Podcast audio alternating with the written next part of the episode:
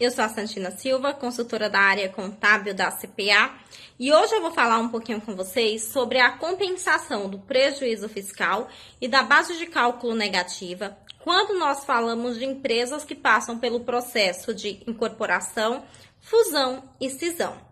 Em regra, a legislação determina que a pessoa jurídica tributada pelo lucro real, ela pode compensar o seu prejuízo fiscal e a sua base de cálculo negativa, apurada em períodos anteriores, utilizando-se aí, no máximo, 30% do lucro líquido ajustado do período. Então, eu tenho prejuízo fiscal, eu posso fazer a compensação, mas eu devo respeitar o limite de 30% do lucro líquido ajustado do período. Mas aí, pessoal, essas empresas muitas vezes passam pela reorganização societária, através de processos de incorporação, fusão e cisão. Mas o que é o processo de incorporação? Incorporação, pessoal, é a operação pela qual uma ou mais sociedades elas são absorvidas por uma outra sociedade que lhe sucedem em direitos e obrigações. Já o processo de fusão é a operação pela qual uma ou mais entidades se unem para formar uma nova entidade, uma nova pessoa jurídica.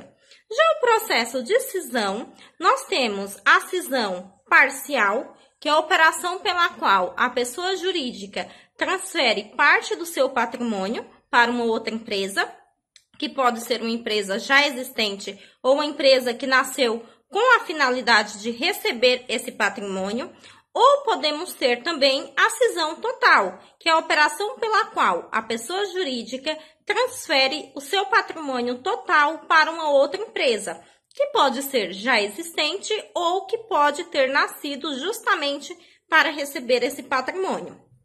Quando as empresas passam por essas operações, vocês devem se atentar porque a legislação ela determina que a empresa sucessora ela não pode utilizar o prejuízo fiscal e a base de cálculo negativa da empresa sucedida.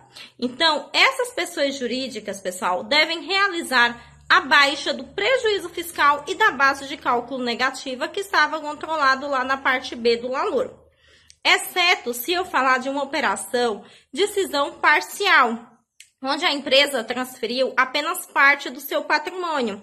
Nesse caso, a empresa cindida, ela pode ainda utilizar uma parte do seu prejuízo fiscal e da sua base de cálculo negativa, que é justamente em relação à parte do patrimônio que ela não transferiu para a outra empresa. Por exemplo, se eu tenho uma operação de decisão parcial e eu transfiro para uma outra pessoa jurídica 50% do meu patrimônio, então, em relação aos 50% que ficou comigo, com a minha empresa, ela pode utilizar 50% do prejuízo fiscal e da base de cálculo negativa. Os outros 50% devem ser baixados na parte B do LALUR. Por quê? Porque essa empresa não pode utilizar. Isso está previsto lá na IN 1700 do ano de 2017, lá no artigo 210.